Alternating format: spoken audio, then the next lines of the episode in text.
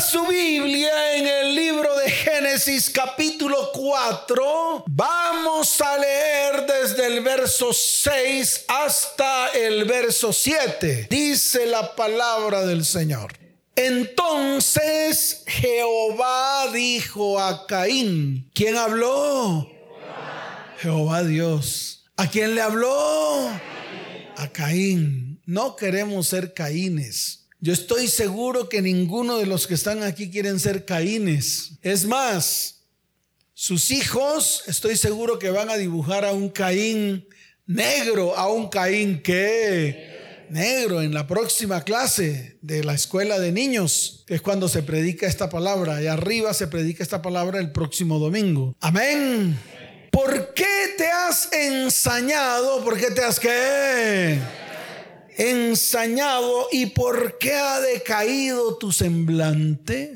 Si bien hicieres, ¿cómo dice? Claro, si haces el bien, eso significa esta palabra. Si bien hicieres es, si haces el bien, si haces el qué, si haces lo recto, si haces lo que, si eres íntegro, si eres qué, íntegro, por eso dice, si bien hicieres, no serás enaltecido ¿Cuántos quieren ser enaltecidos? Levante la mano. Ay, todos, chuchi. Todos quieren ser enaltecidos. ¿Cuántos quieren ser bendecidos? Levante la mano. Ay, chuchi, todos. Es que eso todos quieren ser bendecidos. Pero no es gratis. Y no es gratis porque valga. No. No es gratis porque tenemos que tomar decisiones. No es gratis porque tenemos que comenzar a trabajar en nuestras vidas y en nuestro corazón. ¿Para qué? Para poder comenzar a hacer el bien. ¿Para poder comenzar a qué? Claro. Eso no se hace porque sí. ¿Cuántas veces hemos querido hacer el bien y comenzamos a hacer el mal? ¿Cuántos hemos querido ser de bendición para nuestras vidas, nuestro hogar y nuestra descendencia y resultamos siendo maldición para ellos? ¿Cuántas veces cambiamos las prioridades en nuestras vidas? Estos cambios de prioridades nos desvían del camino y nos sacan del propósito de Dios. Por eso el Señor le dice a Caín de una manera clara, ¿por qué te has ensañado y por qué ha decaído tu semblante? Si bien hicieres, no serás enaltecido. Y viene la contraparte. Y si no hicieres bien, ¿y si qué? Dígalo fuerte, ¿y si qué? O sea que si haces el mal, entonces la palabra dice lo siguiente el pecado está a la puerta. Y ese es el problema cuando no hacemos el bien, cuando no hacemos lo recto, cuando no somos íntegros, cuando no cumplimos con lo que dice la palabra, cuando tomamos la palabra y nos la pasamos por la faja, cuando la palabra simplemente es un postín para nuestras vidas. Postín, se vuelve un postín, se vuelve un maniquí que solamente lo vestimos para que se vea bonito, pero no hacemos el bien, hacemos lo que se nos da la gana, lo que creemos que es el bien. Pero yo le quiero decir algo, no crea lo que es el bien por su conocimiento, crea lo que es el bien por lo que dice la Biblia y comienza a ejecutarlo. ¿Comienza a qué? Claro, comienza a ejecutarlo en su vida. Cuando la palabra la colocamos en nuestro corazón, ¿dónde la tenemos que colocar? Dígalo fuerte, ¿dónde? Cuando usted coloca la palabra en el corazón y sobre su frente, usted entonces comienza a hacer el bien. De lo contrario, el bien que hace es un bien humano. Y ya le quiero decir algo, Dios nunca fue un humanista. Dios nunca fue un qué. Él no fue un humanista. Él vino a esta tierra a mostrar al Padre y a mostrar el poder de su Padre y a mostrar el carácter del Padre y a mostrar un reino al cual le dijo a todo el pueblo, pueden entrar a Él. ¿Pueden qué? Pero tienen que quitarse todo lo que ustedes son para que puedan entrar ahí. Porque lo que ustedes son y el reino de los cielos es totalmente contrario. Es así de fácil. Esto usted lo tiene que entender. El cristianismo no es para todo el mundo. El cristianismo no es una religión barata como hoy la quieren hacer los hombres. El cristianismo es de responsabilidad. ¿Es de qué? y de apretarse bien el cinturón para poder hacer y ejecutar lo que dice la palabra. ¿Es difícil? Claro que es difícil. Fíjese a Caín. Caín y Abel nacieron del mismo hombre y de la misma mujer, pero con simiente diferente. ¿Con qué? Dígalo fuerte, ¿con qué? Claro, con simiente diferente. Esa fue la diferencia entre Caín y Abel. Mientras que Caín fue tocado por la simiente del mal, cuando Abel fue concebido, en él no había o en sus padres no estaba la simiente del mal. Por eso Caín comenzó a hacer lo que no tenía que hacer. Caín, ¿qué hizo? Dígalo fuerte, Caín, ¿qué hizo?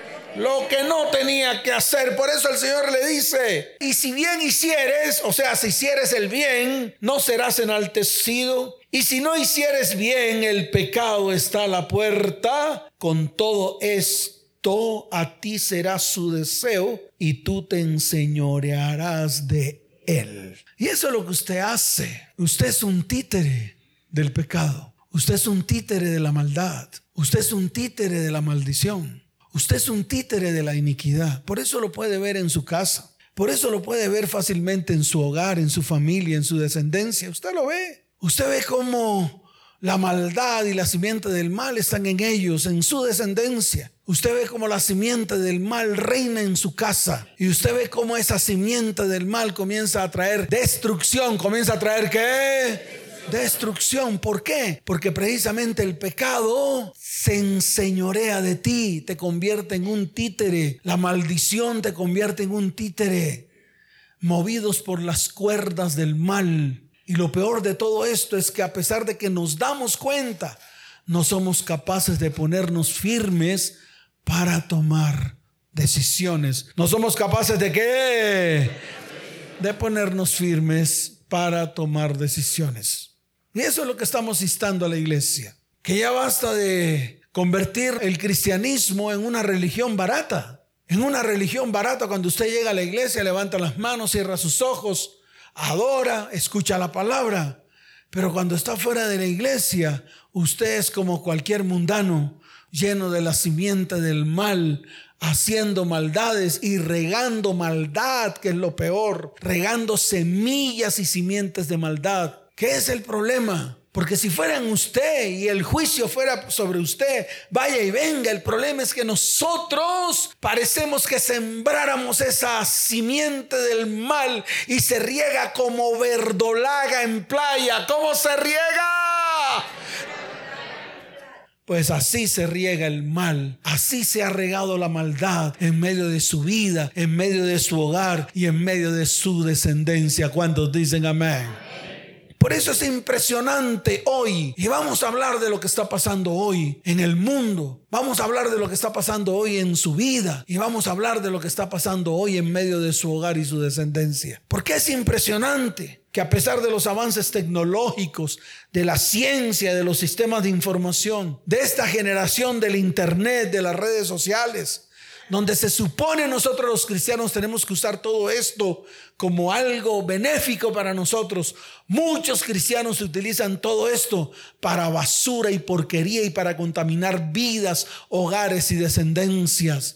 Utilizan las redes sociales para llevar iniquidad y maldad al interior de sus vidas, de sus corazones y por ende a su descendencia. Pero a pesar de todo, a pesar de que es mucho más fácil adquirir conocimiento hoy en día, en todo sentido. Yo necesito conectar un aparato y voy al internet. ¿Cómo conectar este aparato? Y wow, hay un video. Ran y sigo los pasos del video. ¿Cómo desarmar un computador? Y ahí están todos los pasos. ¡Wow! Hoy en día el conocimiento está a flor de piel. ¿El conocimiento está qué? Claro, si usted quiere aprender Biblia, si usted se quiere convertir en teólogo, si usted se quiere convertir en ingeniero, si usted se quiere convertir en lo que sea, ya usted lo puede tener todo por internet. Ya lo puede hacer, usted puede aprender lo que se le dé la gana por internet. Ya hay universidades virtuales, universidades que Sin embargo, a pesar del conocimiento que hemos adquirido, a pesar de que también se despierta en nuestra vida el discernimiento, que se despierta, claro, el discernimiento para conocer, para saber, estamos llenos de iniquidad, maldad y pecado. En estos tiempos hay mayor inclinación a la drogadicción, al alcoholismo, a la prostitución, al sexo ilícito, a la promiscuidad, a la violencia familiar, al divorcio, a la rebelión de los padres contra los hijos y de los hijos contra los padres, a la corrupción en todo estamento, en todo qué no solamente en el gobierno, no solamente en el Congreso, no solamente en la alcaldía, no solamente por allá, en su casa hay corrupción. Usted cuando maneja el carro se vuelve un corrupto violando todas las normas humanas. Y déjeme decirle algo, si no cumple con las normas humanas que las ve y las lee, cuánto más con las normas espirituales de un ser que usted no ve. Y ese es el problema de nosotros cristianos y no cristianos. Y yo le hablo hoy a los cristianos porque cada vez que veo a un carro con un pescado atrás volándose un semáforo, digo, ese mequetrefe cristiano no da ejemplo del Cristo que debe estar en su corazón. Y eso se llama corrupción. Se vuelve corrupto usted cuando lleva maldad y maldición a su casa. Se vuelve corrupto cuando tiene en su celular pornografía, conversaciones soeces, vulgaridades y maledicencia. Y pisa el piso de su casa y la contamina. La contamina con sus basuras espirituales. La contamina con sus porquerías espirituales. ¿Y a qué nos lleva esto si no es a la destrucción? ¿Y a qué nos lleva esto si no es precisamente a lo que está ocurriendo en pleno siglo XXI? hogares destruidos, formas de hogares que como el mundo dice que es normal, ahora el cristiano dice que es normal. No es normal. La manera como se están constituyendo las familias hoy no es normal. Así a usted me que trefe, crea que es normal y lo acepte como normal. No es normal que hayan hijos sin papá. No es normal. No es normal que usted tenga uno y otro y otro y cada uno le tenga un papá. No es normal que usted se acueste su novia. No es normal. Es anormal. Es anormal que usted se vaya a vivir con una mujer sin responsabilidades. Es un acto anormal en todo sentido. Y delante de Dios y de su palabra, así el mundo diga lo contrario, me importa lo que diga el mundo. Yo veo lo que está escrito y como cristiano comienzo a cumplirlo. No me lo paso por la faja. No me lo paso por dónde? Como usted. Entonces no es normal. Lo que usted llama normal, lo que las propagandas de televisión hablan como normal, no es normal. Por eso tenemos que comenzar nosotros como ejemplo. Nosotros como qué? Como ejemplo poniendo ante el mundo el ejemplo de que podemos tener familias, de que podemos tener descendientes en el orden que Dios estableció desde el comienzo. En el orden que Dios estableció desde cuando? El orden que Dios estableció. no es normal, no es normal que un hombre coja su pene y sea su aparato no reproductor, sino su aparato de distracción, su aparato de juego. No es normal, y le estoy hablando a los cristianos. No es normal que cambiemos de novio como cambiar de, cambiar de calzones. No es normal. Toda relación debe tener un propósito. Toda relación debe tener un qué? Un propósito. Todo lo que usted haga en su vida tiene que tener un propósito. Todo lo que yo haga en mi vida tiene que tener un qué. Porque Dios es un Dios de propósitos. Dios es un Dios de qué. Así de sencillo. Y eso todavía no ha cabido en la mente de los cristianos. Por eso siguen como mundanos, haciendo lo que el mundo hace. Y no son capaces, a pesar de que vienen a la iglesia, de ponerse firme y comenzar a ordenar completamente su vida, su casa, su hogar y su descendencia. Es así de fácil. Por eso la corrupción comienza en nuestra casa y se expande como tentáculos hacia nuestra descendencia.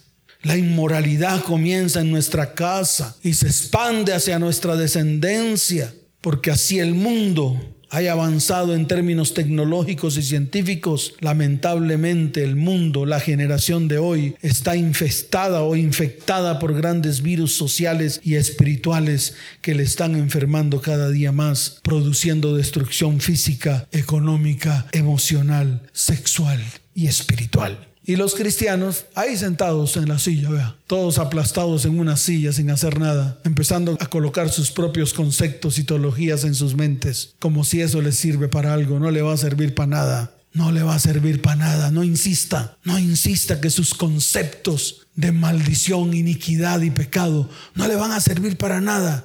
Sus conceptos teológicos llenos de salvaguardas, llenos de qué?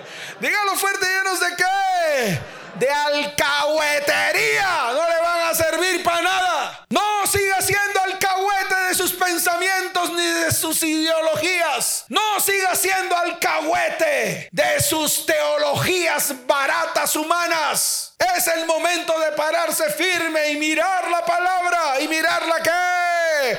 Dígalo fuerte y mirar la que. Y comenzar a arrancar la simiente de maldad que un día fue sembrada en su vida y en su corazón, por la cual toda su descendencia fue contaminada. Y se acabó el lío. Mírele y verá. Sus múltiples fornicaciones a qué lo llevó. Dígalo. ¿Por qué no es capaz de confrontarse con Dios para que se dé cuenta de cómo usted desde el momento en que comenzó a hacer mal, todo lo que comenzó a hacer mal fue llevando a sus generaciones a la maldición, a la iniquidad, a la muerte y a la maldad? Y no lo hemos entendido. Pensamos que una oracioncita de fe puede sanar tan magnitud de porquería que hemos comenzado que comenzamos a anidar en nuestras vidas y en nuestro corazón. Y se lo voy a mostrar con Caín. Y se lo voy a mostrar para que usted lo entienda de una manera más escueta. Lo dije al comienzo, mientras que Abel fue engendrado con simiente del bien, Caín fue engendrado con simiente del mal. ¿Fue engendrado con qué? Claro, con simiente del mal. Nace Caín con esa simiente del mal debido al pecado, debido a la desobediencia de Eva. Dios no se fue contra Eva, Dios no se fue lanza en ristre contra Eva. Dios no cogió a Eva y le, dijo, eh, le dijo, Eva, te voy a pegar un hachazo. No, no le dijo eso. Dios se fue contra Adán. Dios se fue contra el que tenía la autoridad el que podía cambiar y transformar todo. De ahí nació la simiente del mal que fue anidada en Caín. Por eso el apóstol Pablo en el libro de Primera de Timoteo, en el libro de qué? De Primera de Timoteo describe precisamente la característica de lo que está ocurriendo hoy en día con el ser humano. La característica que han perdido los seres humanos en este tiempo. Y mire lo que dice Primera de Timoteo capítulo 3. Verso 15, desde el verso primero en adelante. Palabra fiel, como dice, si alguno anhela ser cristiano, si alguno anhela qué. Ay, pastor, ahí dice que obispo, buena obra desea. Pero es necesario que el cristiano sea irreprensible, que el cristiano sea qué? El que tiene la autoridad. Habla del que tiene la autoridad. La primera característica es ser irreprensible. Entonces la pregunta es, ¿qué te reprende a ti? ¿Qué hay en tu vida que te reprende? Es de fácil así. ¿Qué argumento hay levantado en tu vida que todavía eso que está levantado contra ti aún está en medio de ti? Entonces voy a poner varios ejemplos. Por ejemplo, ¿te reprende tu área sexual? ¿Te reprende tu área económica? ¿Te reprende tu área emocional? ¿Qué te reprende? ¿Qué cosas salen a relucir en tu vida que no has podido arrancar o quitar de tal manera de que se vuelven contra ti? Eso es lo que quiere decir irreprensible. Irreprensible es que nada te reprenda. Es que todo esté tan perfecto en tu vida que no haya reprensión en ti. Pero vuelvo y lo repito. Si tú sacaras hoy un lápiz, un papel, un cuaderno, puedes anotar las cosas que para ti son reprensibles Sí, pastor, la mentira. Sí, pastor, mi economía estoy arruinado. Sí, pastor, ay, la pornografía no me permite avanzar. Ay, la fornicación, pastor, el adulterio, el robo. ¿Qué te reprende? la primera característica es que cada uno de los que están aquí sentados y aún los que nos escuchan tienen que poner todo en orden hasta tal punto de que no seamos irreprensibles en absolutamente nada. Que nadie levante su voz para señalarte y decirte, es que tú ¿Qué me vas a decir tú a mí si tú? Y eso pasa en nuestra casa, en nuestro hogar, con nuestros hijos. Vamos a reprender a nuestros hijos y a decirles, hijitos, no vean pornografía, les voy a romper el computador. Hay algunos papás incluso que les han quitado los celulares a sus hijos. Y llegan sus hijos todos envalentonados y les dicen, pero tú qué vas a hablar, papá, si en el computador tuyo que tienes ahí, que un día me robé tu clave y entré, lo primero que vi fue viejas en pelota y más bonitas que las que yo tengo en el mío. Entonces, ¿cómo pretende usted? reprender a alguien si eso con lo cual usted reprende, usted lo hizo o lo ha hecho. No tiene autoridad. ¿No tiene qué? Eso se llama irreprensible. ¿Cómo va a poder usted corregir a su hijo y decirle, hijito, la mujer que Dios te está dando, cuídala, esa es tu mujer, esa es tu esposa? ¿Qué va a hacer su hijo? Se va a parar así frente. Y luego usted no le pegó cachos a mi mamá, ¿qué me puede decir a mí? no tiene autoridad. Entonces lo primero que tenemos que hacer es comenzar a recuperar esa autoridad. ¿Y cómo se recupera la autoridad? A través del ejemplo. ¿A través del qué? Claro, del ejemplo. No hay otra manera. No es que usted se ponga una máscara y se ponga bonito y se pintorretee y entonces coja la Biblia debajo del brazo, que eso es lo que hacen los cristianos de hoy. La Biblia debajo del brazo y ponen a la familia ahí. Es más, ni siquiera a su familia porque no le creen. Ni siquiera a su, ni siquiera a su familia porque qué. Claro, porque no le creen. Ustedes tienen que ir a otras familias con cara de postín, hipócritas, fariseos, a predicar la palabra en otra parte porque en su casa no le creen. Y van con la Biblia de onda grajo, debajo del sobaco. Y van ahí y se paran así todos envalentonados. Así envalentonados, dice que a enseñar la palabra. Y nada de lo que enseñan hacen. Nada de lo que enseñan, ¿qué? Nada son puros postines, bien vestidos. Yo les llamo a, esos bien vestidos, porque los ve uno todos bonitos, bien vestidos, pero sus corazones están podridos, llenos de simientes de maldad, llenos de la simiente de Caín. Entonces, lo primero que el apóstol Pablo dice es, si tú quieres ser un buen cristiano, tienes que ser irreprensible. Y eso no lo entendemos. Entonces cogemos el cristianismo y nos lo pasamos por la faja. Y creen que Dios se agrada de eso. Yo le quiero decir algo, Dios no se agrada de eso. Mire lo que dice más adelante. Dice, marido de una sola mujer. ¿Marido de qué? ¡Ay, pastor! Tremendo. ¿Qué dirán los pastores que se creen no solo obispos, sino que se creen también apóstoles? Y eso cuando uno les dice pastor, dice, no, no, yo no soy pastor, yo soy apóstol. ¿Qué tal esos que dicen ser, disque, eh, arcángeles? Ahora le llaman arcángeles. Patriarcas. ¿Cómo le llaman? Patriarcas, pero cogieron a su mujer porque era una gorda choncha y le dieron una pata por la nalga y la mandaron a Monserrate y se consiguieron una de 30 y las exhiben en sus púlpitos y todos los mequetrefes cristianos los aplauden. Ay, tan bonito, mi pastor se consiguió una más bonita. Yo no sé si esta palabra les cae de frente y les pega duro en el crucifijo de los mocos. Pues aquí en la nariz. Pero aquí lo dice, vean, marido de una sola mujer no marido de miles mujeres. No, esta no me sirvió y la quito. Ahora traigo esta. Esta tampoco y la quito. Y son pastores, obispos, cristianos. Sobrio. ¿Cómo? Sobrio.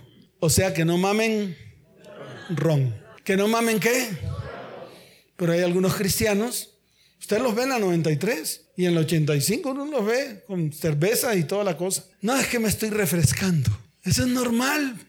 Yo veo a mi pastor que toma cervezas, entonces yo también mamorrón. Pero aquí dice que tenemos que ser prudente, como hay que ser. Decoroso, como hay que ser. Claro, bien vestido. Hospedador, apto para enseñar, no dado al vino. No pendenciero, no qué.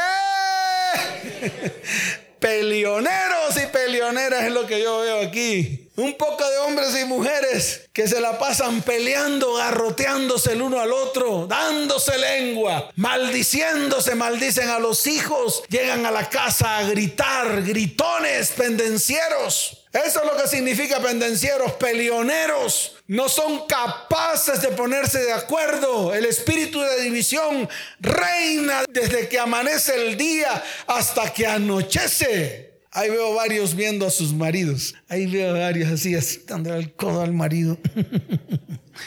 si ve lo que está diciendo el pastor. No codicioso de ganancias deshonestas. No codicioso de qué? Ganancias deshonestas. ¿Y cuántos aquí son tramposos? Cogen un contrato y quieren engañar diciendo mentiras. Engañadores y estafadores. Amable, apacible. Amable y qué? Ay, pastor, usted no es tan amable. Ah, porque digo la verdad, no soy amable. Pregúntale a las parejas cómo lo recibo y pregúntale a los que vienen a consejería cómo lo recibo. Lo siento en la silla, ahí lo siento. Y comienzo a hablar con ellos y no les cobro un peso. Y duro con ellos horas escuchándolos y les doy consejos. Esa es la amabilidad. La amabilidad no es ser hipócritas. La amabilidad no es disfrazar el pecado con basura espiritual. Y viene el verso 4 para que usted lo mire, porque hasta aquí termino. Que gobierne bien su casa. ¿Que qué?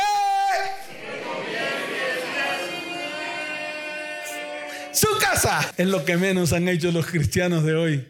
Gobernar su casa. No saben gobernar su casa. No saben gobernar sus hijos no son capaces de dar consejos sabios. ¿Saben por qué? Porque no gobiernan bien su casa y por eso sus casas se les ha destruido en todas las áreas. ¿En todas las qué? En todas las áreas. En todas las áreas de sus vidas. No han sido sabios en su manejo económico. Le roban a Dios, le roban a la mujer, le roban a los hijos Van y se gastan la plata con mujeres, se gastan su dinero en cosas que no tienen que gastársela cuando ese dinero es de su familia. No gobiernan bien su casa. Sacan créditos, le deben a Reimundo, Batimundo y a todo el mundo. Tienen tarjetas de créditos que ni siquiera pueden pagar. Tienen de Falovelo, de Codunzo, de Viso, de Mastorcor, de Bancolombia de la vivienda, de todas partes y se creen superpoderosos. No gobiernan su economía. Mucho menos cómo van a gobernar su cristianismo. ¿Cómo van a gobernar su qué?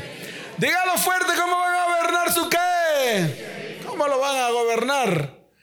¿Cómo pretenden ustedes tener autoridad en un cristianismo real cuando sus vidas ni siquiera muestran el verdadero cristianismo a través del ejemplo. Y eso se lo dijo Pablo precisamente a, Timoteo, se lo escribió en una carta y le dijo, el que anhele esto tiene que ser esto, el que anhele lo otro tiene que ser lo otro. Si usted quiere anhelar ser un cristiano de verdad, entonces, primero que todo, revise su vida y comience a tomar acciones. Comience a tomar qué? Comience a tomar qué? Acciones. El apóstol Judas, el apóstol que Judas en el verso 11 habla precisamente acerca de estos tres espíritus inmundos, de estos tres espíritus inmundos que gobiernan vidas, hogares y descendencias. Mire lo que dice el apóstol Judas en el verso 11, dice lo siguiente.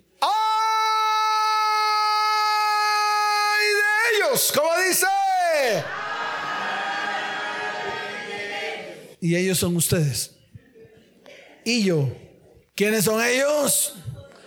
Diga, nosotros y usted, pastor. Dice, hay de ellos porque han seguido el camino de Caín. ¿Han seguido el camino de quién?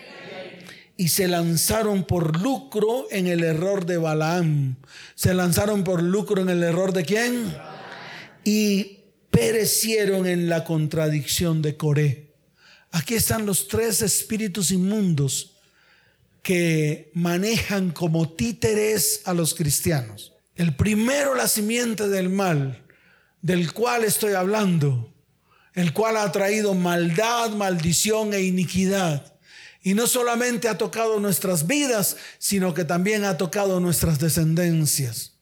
El espíritu inmundo de Balán, que en vez de convertirse en profetas de Dios, se han convertido en profetas del diablo con maldición en sus bocas y han llevado maldición al interior no solo de sus vidas, de sus cónyuges, sino también de sus hijos y de sus descendencias. Ese fue Balán. Mire, Balán, Dios le dio un don, el don de la profecía, y pasó a ser profeta de Dios, hablador del diablo, y todo por venderse al mejor postor. Y eso está pasando hoy en la iglesia. Y también habla de Coré, la contradicción de Coré. Se vuelven rebeldes, se vuelven qué? La rebelión está en medio de sus corazones, se rebelan contra toda la palabra de Dios, se rebelan contra contra el Espíritu Santo que debe morar en medio de sus vidas y comienzan a hacer lo que se les da la gana, así como lo hizo Coré, que se rebeló contra Moisés y después fue tragado. Él y todos aquellos que le siguieron mediante un terremoto que ocurrió en el borde de la montaña. Y eso es lo que ha pasado con miles de hogares y familias. Han sucumbido. ¿Han qué? Por causa de petaquearse y pasarse por la faja la palabra de Dios y comienzan a hacer lo que se les da la real gana. Y déjeme decirle algo. Ya basta. Porque el espíritu de Caín a pesar de que tiene apariencia de religiosidad, lo primero que trabaja es en el corazón del hombre y trae a sus vidas envidias, celos, iras, contiendas, peleas, disensiones, maledicencia, divisiones, divorcios y hasta el espíritu de muerte. Eso fue lo que pasó con Caín. Es más, Caín pudo acercarse a Dios para ofrendar. ¿Se acercó a Dios para qué? Para ofrendar. Oh, qué bueno. A lo mejor lo aprendió de Adancito y Evita. ¿De quién lo aprendió? Claro, de Adancito y de Evita, sus papás. Pero su simiente era simiente del mal. Así de fácil es esto. Aprendió sobre las ofrendas. Aprendió que no debía presentarse delante de Dios en actos de adoración. Aprendió el ritual. ¿Qué aprendió? El ritual y tal vez fue delante de Dios con su ofrenda. Fue delante de Dios con su qué? Su ofrenda. Ay, pastor, es que la ofrenda de Caín fue la incorrecta. No es cierto. Esa es la mentira. Ese es el postín de los pastores para sacar plata y manipular. Caín fue con la ofrenda correcta. Caín ofrendó de lo que él producía, de lo que producían sus manos. O sea que eso no fue lo que desagradó a Dios. Lo que desagradó a Dios era lo que había en el corazón de Caín. Fue la manera como ofreció la ofrenda. No fue la ofrenda en sí. El problema fue el oferente, no la ofrenda. Y eso lo tiene que aprender la iglesia. Es lo que había en el corazón de Caín. Era la simiente que acompañaba a Caín en todo tiempo. Ese es el problema. Y el problema de nosotros no está en lo externo. El problema de nosotros está en nuestro corazón. El problema de nosotros es lo que somos capaces nosotros de transmitir a nuestras vidas y a nuestra descendencia. Por eso tenemos que detenernos, tenemos que caer. Dígalo fuerte, tenemos que caer. Tenemos que detenernos. Por eso, en su actitud al ofrendar, cometió el error y ofrendó con odio, ofrendó con rencor, ofrendó mirando la ofrenda del otro ofrendó comparándose, a pesar de que él traía de lo mejor que había producido lo que él producía. Es así de fácil. Miren, aquí lo vemos. Aquí hay personas que trabajan, algunos en empresas, otros en sus propios negocios. La ofrenda viene de diferente lado, los diezmos vienen de diferente lado, pero van al mismo alfolí. ¿Van a dónde? Al mismo alfolí. Entonces el problema no está en la ofrenda, el problema está en el oferente, el problema está en la actitud de la persona que ofrenda. Y eso fue lo que le pasó a Caín. Caín es un espíritu homicida, es un espíritu que fue el primer asesinato que ocurrió en la humanidad. Y ese espíritu se fue expandiendo y ese espíritu tomó vida a las generaciones siguientes, a las generaciones posteriores. El mismo Dios le, advirtió a Caín antes de que cometiera el error. Se lo advirtió, le dijo, Caín, ¿por qué te has ensañado? Caín, ¿por qué tu semblante ha decaído? Caín, cálmate, no anides nada malo en tu corazón, más bien tranquilízate y ven delante de mí, arrepiéntete y que tu corazón no se ensañe. Caín no puso atención. Es lo que está pasando hoy aquí, lo que pasa en las iglesias, lo que pasa en todas partes. ¿Cuántas advertencias no ha dado el Señor a su iglesia en este tiempo? Advertencias vivas. Le está diciendo, iglesia, reacciona. Iglesia, toma conciencia. Iglesia, levántate, que no es por ti, es por tu descendencia. Caín no paró bolas. Caín no puso atención y se levantó contra su próximo. Ahora la pregunta es, ¿cuántas veces tú te has levantado contra tu próximo? ¿Cuántas veces te has levantado contra tu propio? Contra tu propia carne de tu carne y hueso de tus huesos. ¿Cuántas veces nos hemos levantado contra nuestros propios? Porque Abel definitivamente era su próximo, su hermano, el que estaba al lado de él. ¿Y contra quién la cogió? Si no fue contra su próximo. ¿Cuántas veces no la cogió usted contra su próximo? Sus hijos. Ayer estuvimos hablando. Ellos vinieron ayer a consejería. ¡Wow! ¿Cómo se manifestó Dios de una manera sobrenatural en la vida de ellos cuando este varón tomó la decisión de hacer lo correcto? Es decir, pastor, voy a hacer lo que tengo que hacer y lo voy a hacer por mis hijos. Esta mujer se levantó y dijo, voy a luchar por mis hijos, por mi descendencia, por mi simiente. Estuvieron aquí ayer. Ahora pregúnteles qué hicieron antes, antes de tomar conciencia, antes de pararse firme. ¿Qué le decía este varón a su hijo? Que no servía para nada, que era un marihuanero, que no iba a servir sino para tres cosas. Para nada, para nada y para nada. Y encima de eso iba a servir solo para mecánico. Mas cuando él vino aquí, que vino con la mamá, el Señor le dijo, tú no vas a ser ningún mecánico, tú vas a ser un doctor médico. Y a través de ti muchos serán sanados porque el Espíritu de Dios va a estar en medio de ti.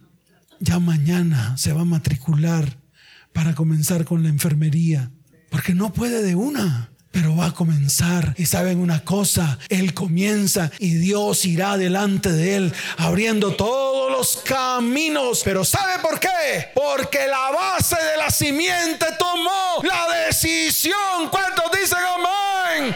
La misma que tiene que tomar usted por lo que es importante para su vida, para su hogar y para su descendencia. ¿Cuántos dicen amén? Dele fuerte ese aplauso al Señor.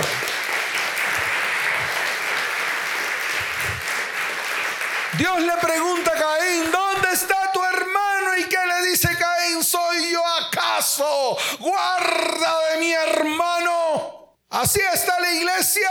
¿Dónde está tu familia? Hmm. ¿Tú qué haces? Predico la palabra. Soy líder. Tengo cantidad y cantidad de gente a la cual le predico. Y le pregunto a uno por la familia, hmm, ¿yo acaso soy guarda de ellos? El espíritu de Caín ese es, mírelo. Lo mismo así reaccionó Caín. ¿Yo acaso soy guarda de mi hermano? Eso es lo que hace la iglesia hoy en día. Escuchan la palabra, se hacen los soquetes, se hacen los sordos, se hacen los ciegos, se hacen los faltos de entendimiento. Yo le quiero decir algo a usted, varón y mujer, así sus hijos tengan la edad que tengan, ustedes son los guardas de sus descendientes.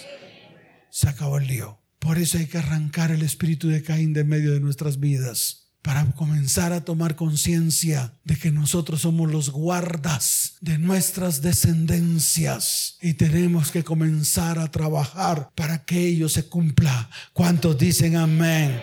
¿Cuántos dicen amén? Y por último, el espíritu de Caín afecta generaciones. ¿Qué afecta al espíritu de Caín? Generaciones. Y se lo voy a mostrar en la Biblia. Mire, cuando Caín mata a Abel, Dios se le aparece a Caín y le pregunta por su hermano. ¿Le pregunta por quién? Por su hermano. Obviamente Caín saca excusa. ¿Qué hace Caín?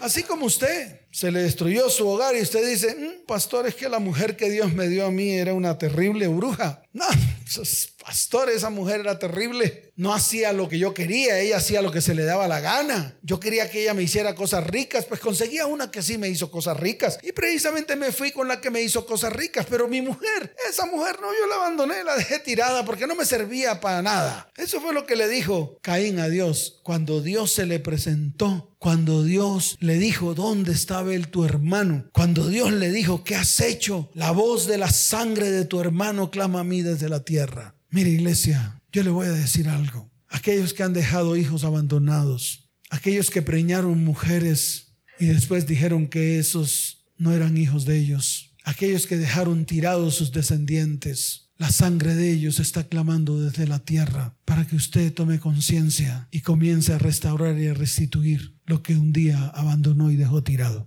Y se lo estoy diciendo porque está escrito.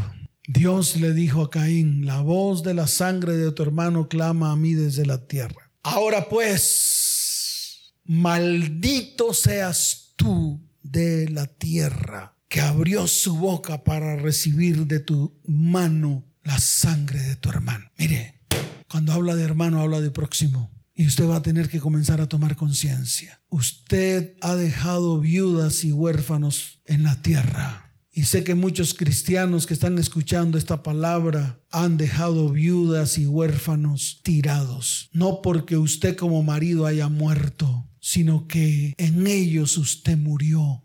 Y sobre esto siempre vendrá una maldición. Y aquí lo dice, ahora pues maldito seas tú de la tierra que abrió su boca para recibir de tu mano la sangre de tu hermano. Viene la cantidad de problemas que tal vez se le ha presentado a usted en su vida. Cuando labres la tierra no te volverá a dar su fuerza. Errante y extranjero serás en la tierra.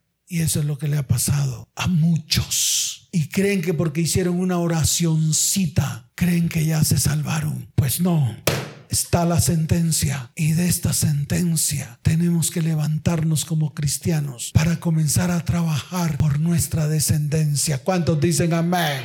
Dele fuerte ese aplauso al Señor. Colóquese en pie. Hoy es un día especial. ¿Sabe por qué? Porque en este tiempo el espíritu de Caín se ha introducido en vidas, hogares y familias. Y de una manera u otra tenemos que comenzar a trabajar para desarraigarlo, quitarlo, arrancarlo de nuestras vidas. Dios, desde el comienzo, en Génesis capítulo 3, verso 15, dio una palabra. ¿Qué hizo Dios? Dio una palabra en contra de la simiente del mal. Y esta palabra está escrita en Génesis capítulo 3, verso 15, cuando dice, y pondré enemistad entre ti y la mujer. Esto se lo dijo a Satanás. ¿A quién se lo dijo? y pondré enemistad entre ti y la mujer y entre tu simiente y la simiente suya. Ahí fue la sentencia para la simiente del mal. Y esa simiente nacida de mujer no es más que Jesucristo, que cuando fue a la cruz le aplastó la cabeza a Satanás, le quitó las llaves del Hades y de la muerte a Satanás, se las arrancó y se las arrebató y triunfó sobre la muerte. Y a través de ese triunfo nos dio a nosotros vida y vida abundante. ¿Qué nos dio a nosotros? Vida y vida abundante y además nos dio vida eterna. ¿Cuántos dicen amén? Lo que Dios declaró en Génesis 3.15 se cumplió miles de años después en la cruz del Calvario a través de Jesucristo. ¿Cuántos dicen amén? Por lo tanto, Levante su mano derecha. Dígale, Señor, desde el comienzo pusiste enemistad entre la simiente del mal y la simiente del bien a través de Jesucristo. Diga, hoy declaro y hoy creo, hoy creo que la simiente de mujer por el cual vino mi Salvador, Jesucristo, le aplastó la cabeza a la simiente del mal llamado Satanás. Por lo tanto, hace más de dos mil años se cumplió de que el Señor hirió la cabeza, hirió en la cabeza a Satanás en el nombre que es por sobre todo nombre. Por lo tanto, hoy coloco mi vida, coloco mi hogar y coloco mi descendencia delante de ti, Señor. Y desde hoy comienzo un proceso de limpieza, comenzando por mí, comenzando por mí, siguiendo por mi descendencia, siguiendo por mi familia, para arrancar a través de la palabra, a través de la palabra, toda maldad, toda iniquidad, toda maldición de mi vida, de mi hogar y de mi descendencia. Y hoy, hoy hago una declaración de fe. Hago una declaración de fe para mi vida, para mi hogar y para mi descendencia. Levante su mano y diga a través de mí, a través de mí, a través de mí y de las promesas que el Señor nos entregó a través de su muerte en la cruz del Calvario, a través del derramamiento de su sangre en la cruz del Calvario, a través de su cuerpo molido, a través de su corona de espinas, a través de los clavos en sus manos y sus pies, a través de la lanza en su costado, a través de las heridas y las llagas que le causaron en su espalda, a través de la hinchazón de su rostro. Hoy declaro sanidad, limpieza por medio de su sangre sobre mi vida, sobre mi hogar y sobre mi descendencia. Levante su mano y dígale, Señor, comenzaré por mí. Señor, escudriña mi corazón. Señor, comienza a arrancar toda simiente de maldad de mi vida, de mi casa, de mi hogar y de mi descendencia. Y te doy gracias, Señor, en el nombre de Jesús. Amén y amén. Dele fuerte ese aplauso al Señor.